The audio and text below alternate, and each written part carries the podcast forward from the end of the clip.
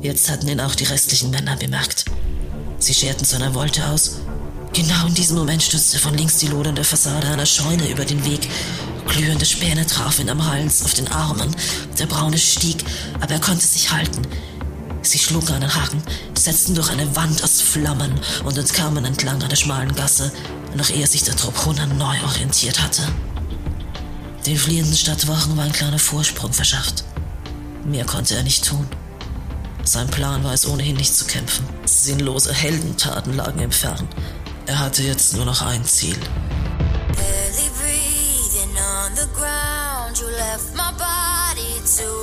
Stell dir eine Welt vor, in der die Gesetze deiner Vorfahren nicht mehr gelten, in denen es keine Grenzen mehr gibt, keine Regeln. Eine Welt, in der Schriftrollen zu Zunder werden, Städte zu Steinbrüchen und Bürgerinnen und Bürger zu Flüchtlingen. Eine Welt, in der das Recht der Stärke zählt und in einer Zeit, in der die Legenden großer Helden entstehen. Willkommen in der Welt von Cornicula und Abetonia. Willkommen zu Flug der Krähen, Legenden einer Erzählerin.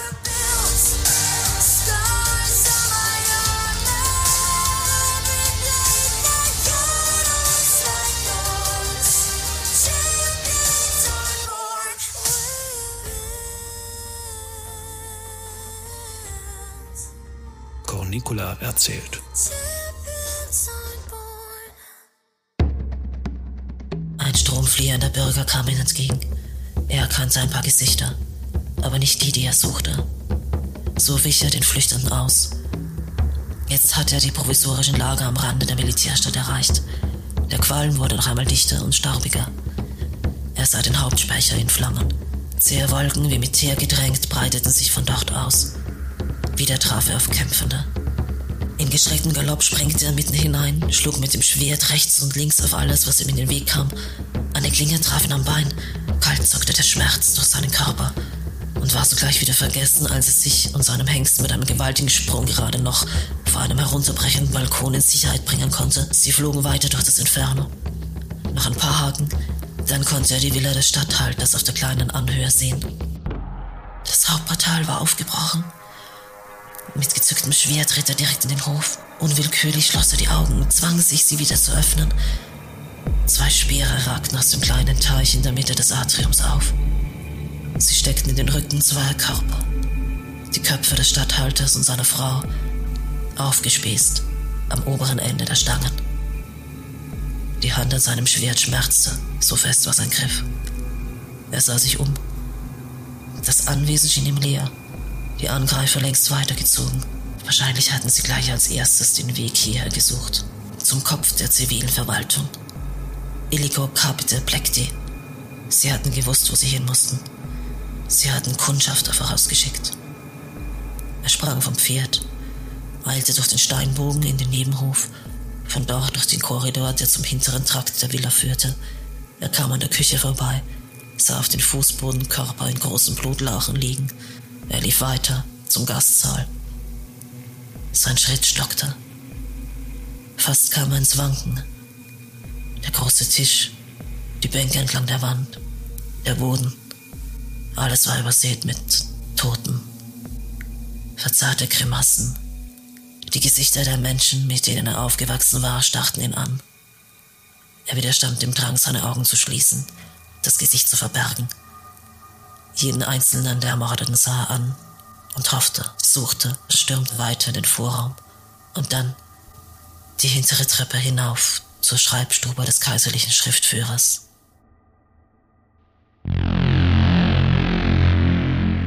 Der bärtige Mann war das Erste, das ich sah, als ich die Augen wieder öffnete. Ein Geräusch war in meine lodernden Träume gedrungen. Ein Stapel Getreidesäcke muss umgefallen sein ging es mir durch den Kopf, während sich meine Augen nur mühsam an die Dunkelheit gewöhnten. Ich betrachtete den massigen Schatten des Legionärs. Plötzlich presste sich eine Hand auf meinen Mund. Gerade noch fing sie meinen Schrei ein, als ich die toten Augen unseres Wächters erkannte. Cornicula beugte sich dicht über mich, einen Finger über den Lippen. Psst, zischte sie. Aber es war zu spät. Im selben Moment gellte ein panisches Quieken durch den Raum. Dann begann ein heiseres Kreischen. Wie auf ein Kommando stürmten die Angreifer herein. Laut brüllend fielen sie über jene her, die dem Tor am nächsten lagen. Cornicola riss mich an meinem Arm hoch. Ich kam auf die Füße, gerade noch, um einer hölzernen Mistgabel auszuweichen. Krachend rammte eine hagere Gestalt die morsche Waffe auf den Lehmboden. Die Zinken brachen splitternd in zwei. Aus nächster Nähe starrte mich eine finstere Fratze an. Sie fletschte die Zähne, die Augen quollen aus einem eingefallenen Gesicht hervor, gierig und voller Verzweiflung. Ich hörte ein Zischen, ein Knacken und ein Reißen. Dann flog der Kopf vor meinen Augen wie ein Geschoss fort, irgendwo in die Dunkelheit.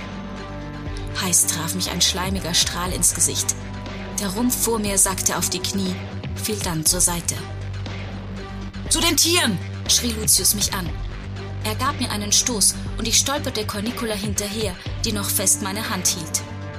Mit beiden Armen rammte Lucius sein Schwert einem weiteren Angreifer in die Brust, riss es wieder heraus und stürmte uns geduckt voraus in die Ecke der Halle, in der sein Hengst und die zwei Esel wiehernd an ihren Stricken zerrten. Tayo, mach sie los! Wieselflink war der Bursche an uns vorbeigehuscht. Er nickte Lucius zu und durchtrennte die Seile mit seinem Dolch. Von der anderen Seite des Raumes kamen uns zwei der drei übrigen Wachen entgegen. Sie hielten Schwerter in beiden Händen und droschen damit auf die Eindringlinge ein. Holz splitterte. Die Angreifer waren nur mit einfachen Prügeln, mit Gerätschaften von der Feldarbeit bewaffnet. Immer wieder sah ich Teile von Körpern durch die Luft fliegen. Lucius rief den Söldnern etwas zu, das ich im Tosen der Schreie nicht verstehen konnte. Mein Blick folgte seinem ausgestreckten Arm. Jetzt erst sah ich, dass der Platz vor dem Lager voll war mit Leibern, die sich in Richtung Tor drängten. Immer mehr Eindringlinge strömten herein. Rauf mit dir! Mit einem Mal war Lucius auf seinem Pferd und streckte mir eine Hand entgegen. Ich griff zu und schon saß ich vor ihm auf dem Sattel. Neben uns sah ich, wie Cornicola auf einen der Esel sprang. Tayo saß schon auf dem zweiten. Nach hinten, nach hinten! Lucius ruderte wild mit den Armen. Ich erkannte die beiden Bauern, die sich schnaufend hinter unsere kleine Phalanx duckten, dann auch die Hauswarenhändlerin und einen der Hirten. Die Söldner waren jetzt direkt vor uns. Sie kämpften einen schmalen Pfad frei.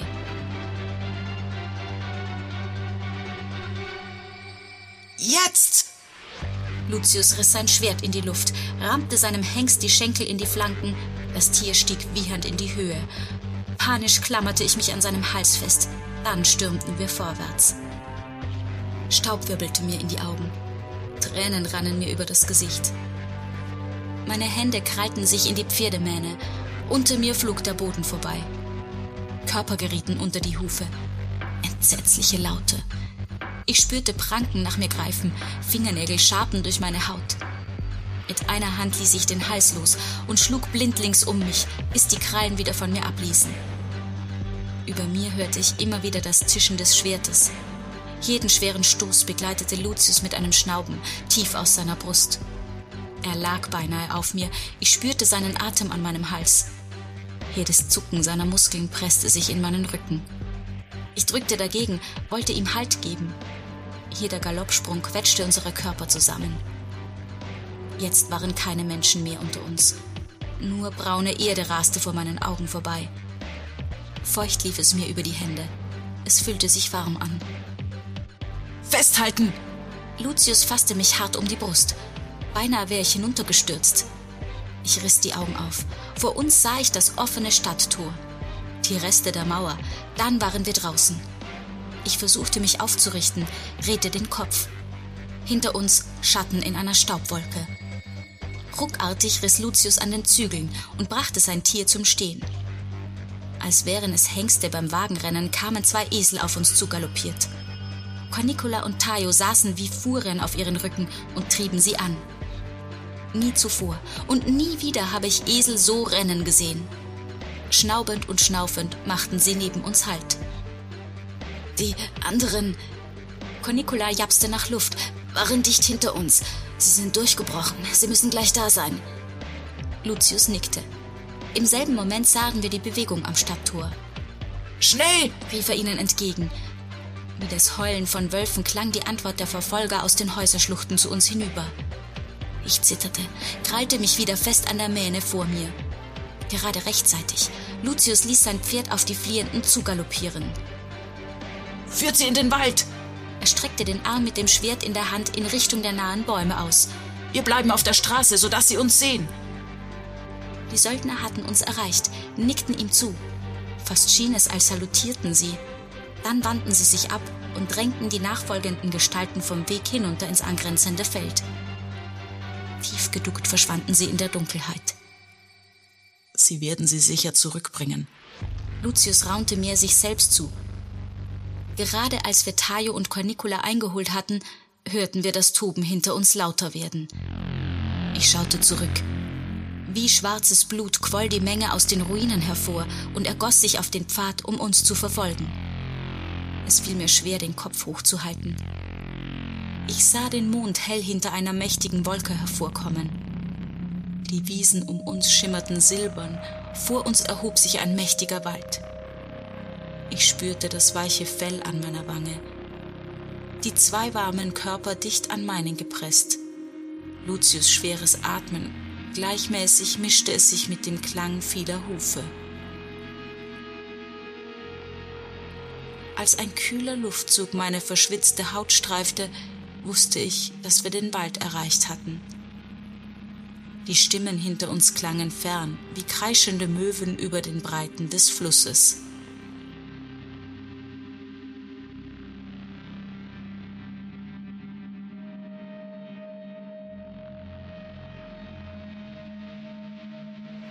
Halt still, mit aller Kraft hielt Cornicula mich fest, als ich versuchte, dem stechenden Schmerz auszuweichen. Das muss so stramm sein, damit es aufhört zu bluten. Damit zog sie noch einmal an dem Stück Stoff, das sie um meinen linken Arm gewickelt hatte. Du hast schon genug Blut verloren. Hier, trink was, damit du wieder zu Kräften kommst. Sie legte meinen bandagierten Arm vorsichtig ab und reichte mir einen der Lederbeutel mit Wasser. Gierig nahm ich einige Schlucke. Wo sind wir? Ich sah mich um, erkannte Holzbalken über und neben mir. Es roch modrig, die Luft war kühl und feucht. Durch ein paar Ritzen drang jedoch Tageslicht in den kleinen fensterlosen Raum.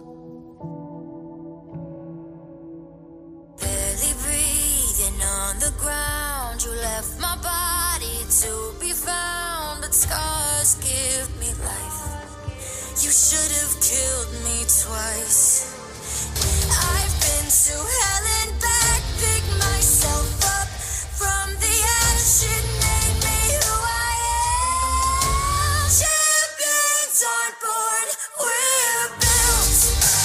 Der Krähen. Legenden einer Erzählerin. Der Histofiction-Podcast mit Ingeborg Mamala als Cornicula und Alexandra Kloiber-Karner als Avitonia. Buchregie und Produktion Daniel Karenson.